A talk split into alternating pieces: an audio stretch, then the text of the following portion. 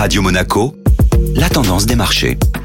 Radio Monaco, la tendance des marchés avec Société Générale Private Banking. Aurélie Lombardo, bonjour. Bonjour Benjamin. Une annonce de l'OPEP a secoué le marché du pétrole hier. Dans des marchés relativement calmes et bien orientés à la veille de Thanksgiving, la surprise est venue d'un communiqué de l'OPEP. La réunion qui devait se tenir ce week-end à Vienne entre les pays de l'organisation et ses alliés, qui forment ensemble l'OPEP+, est reportée au jeudi 30 novembre. Ce report non justifié a fait baisser le cours de l'or noir. Le baril de Brent et le WTI américain ont touché respectivement 74 et 78,50 dollars le baril. Du côté des valeurs toujours, on peut noter la publication de Nvidia. La firme technologique a vu son bénéfice net s'envoler à 9,2 milliards de dollars. Ses revenus ont bondi à 18,12 milliards de dollars, loin des 16 milliards de dollars qu'anticipait le consensus. Mais le ralentissement des ventes en Chine suite aux restrictions du gouvernement américain inquiète les investisseurs. Nvidia perdait près de 3% à la clôture européenne.